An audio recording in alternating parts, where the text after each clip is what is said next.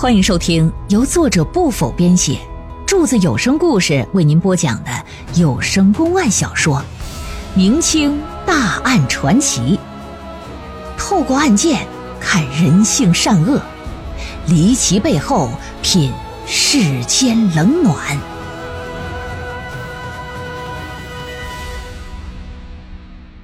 盐山景宗白骨案第二回。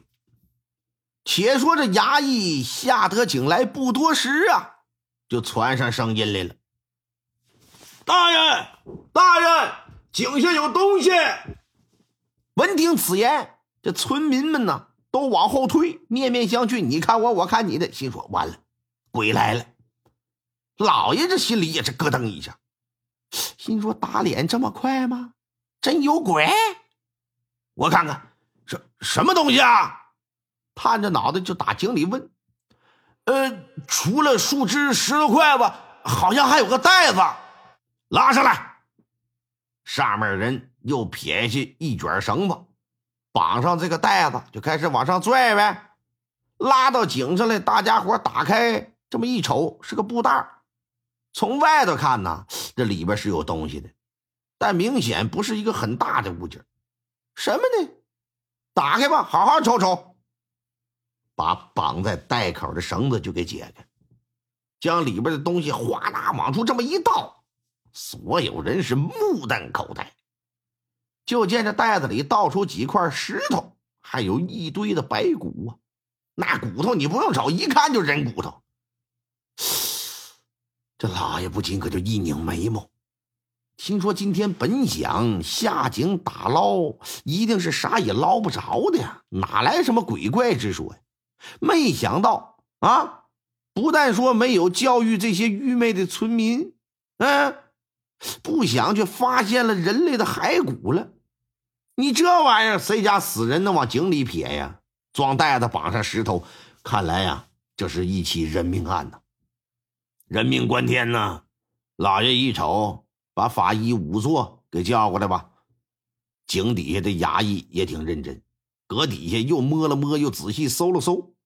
又发现一个紫色的绣花袋子，拿上来吧。说大人您看，老爷打开这袋子一看，就是个普通的布袋，没瞧出什么来。但是这袋子也在井里边，又没有什么东西，和这堆白骨会不会有什么关联呢？说来，各位村民，你们来辨认辨认，看可否有人见过这个袋子呀？村民们都往前看，看完之后都直拨了脑袋，说没见着过。但就在这时，有一村妇来到白骨之前，扑通一声往那一跪，是嚎啕大哭啊！啊，强子，你怎么在这儿啊？你不是在外边发了财，娶了别的女人吗？你个挨千刀的强子！这么一哭啊！就吸引在场所有人的注意力了。老爷也是百思不得其解，说：“你等会儿，你等会儿，你先别哭。你你你为什么哭啊？你认识这堆骨头啊？”这娘们就说：“说回老爷的话啊，民妇名叫蓉儿，我是本村的村民呢。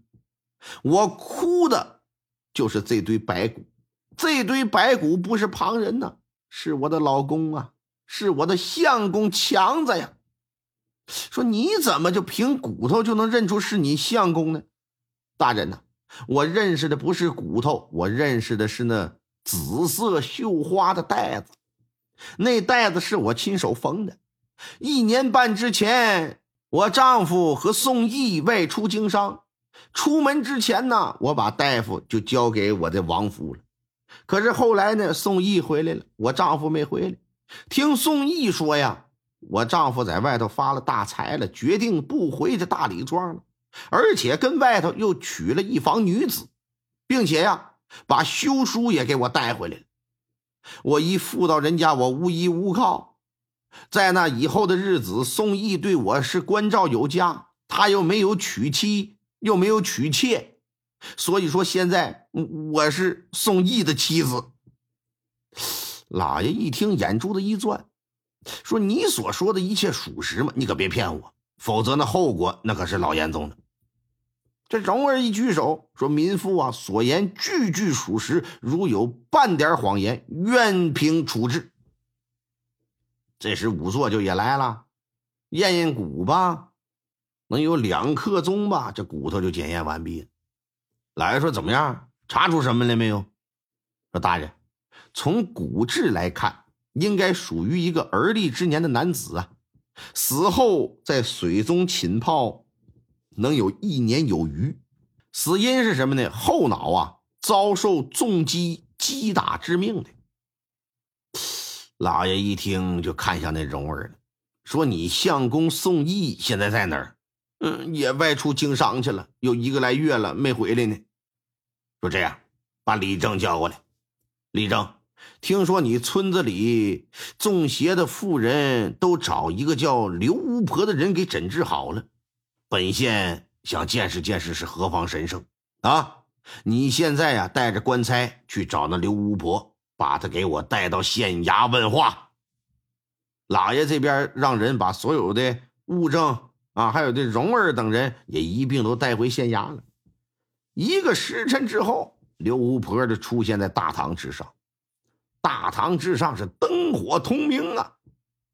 老爷坐上堂来，再看刘巫婆，双膝一跪，老身拜见知县大老爷。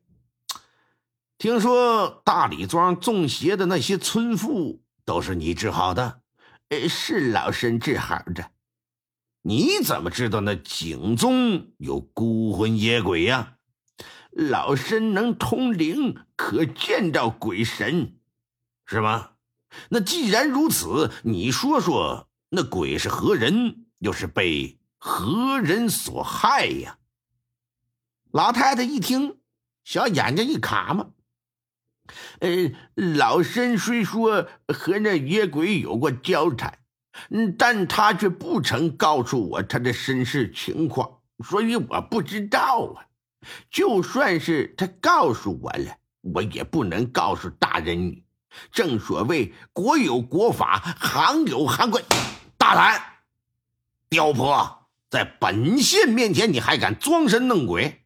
你好大的胆子！你能骗得过那些村妇渔民？你可骗不过我。你赶紧给我从实招来，闹鬼中邪究竟是怎么回事？你若不老实交代，别怪我对你不客气。刘巫婆心说：“我想给你来一个啊，打马回旋啊！国有国法，行有行规，干我们这行呢，不能随意的透露天机。没想到老爷脾气还挺暴，啪的一拍惊堂木。刘巫婆是面不改色，心不跳，说：‘民不与官斗啊！大人，你要对我动刑呢，我也无力阻拦，那是你的权利。只是我呀。’”活了一把年纪，我从来没害过谁，也从来没有图谋过别人的钱财。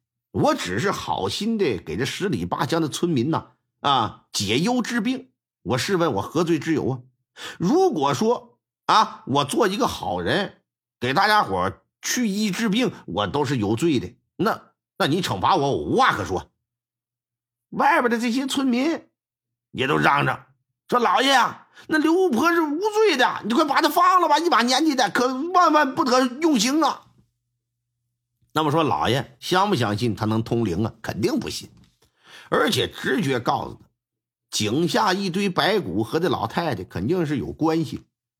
但眼下这老太太这嘴还挺刁，说的是有理有据，这还有这么多官审人员，也不好用刑，只能是把人放，放走刘巫婆之后。老爷可没闲着，派了四个精明的衙役，说：“你们悄无声响的打后头啊，给我跟着。”另外呢，又派了几个人到了大李庄，给我盯着那蓉儿的一举一动。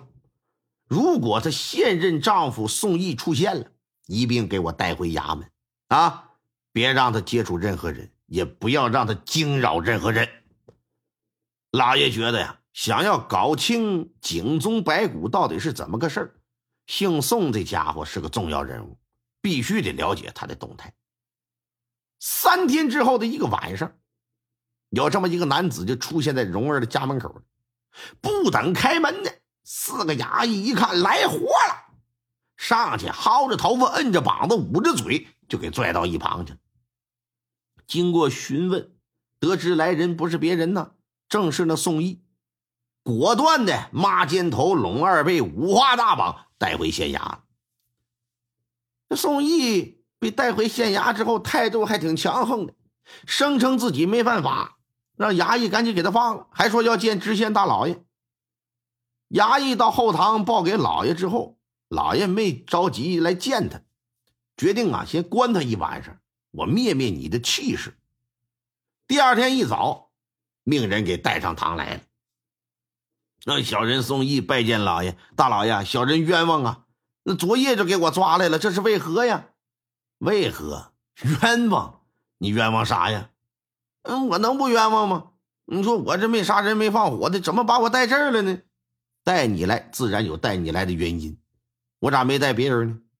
本县问你，你和你同村的那强子啊，有无关联？他的死，你知不知道？嗯，小人不知道。一年多以前，我俩一起出去经商，他发了财，留在外地了。我俩打那之后就没见过面啊。那你不知道你的朋友被人害了？我不知道。那你来看，这是什么？啪的这么一展开，嗯，我认识。嗯，这正是当年强子给他媳妇写的休书。本县对着强子以前写的文字。还有这休书啊上的字迹，进行过辨认，确实是他的字迹。但是这“蓉儿”这俩字啊，区别于其他的字略有不同。此外，这休书纸张也比正常纸张要薄。你给我解释解释。蛛丝马迹之中，大人发现蹊跷了。宋义就微微一皱眉，眼神就有些慌乱。这、这、这、这、这、这、这、这小人不知情啊！这封休书是他当年写好交给我的。至于字体、纸张的问题，那、那、那我不清楚。大胆的宋义，这封休书分明是你在原来的休书之上描撰下来的，因为原来的休书上没有“蓉儿”二字。所以这俩字是你自己添加的，因为写的不像，这个骗得了别人，你可骗不了我。说吧，嗯，你说那强子在外地经商发了财，那么你告诉我，他在何地发的财呀？又在何地娶的何人为妻呀？我这个老爷，我我我什么我？事到如今你还不从实招来，那就别怪本县对你不客气了。来人呐，给我大刑伺候！哎，别的老爷，老爷，我招，我招。听众朋友们，本集播讲完毕，感谢您的收听。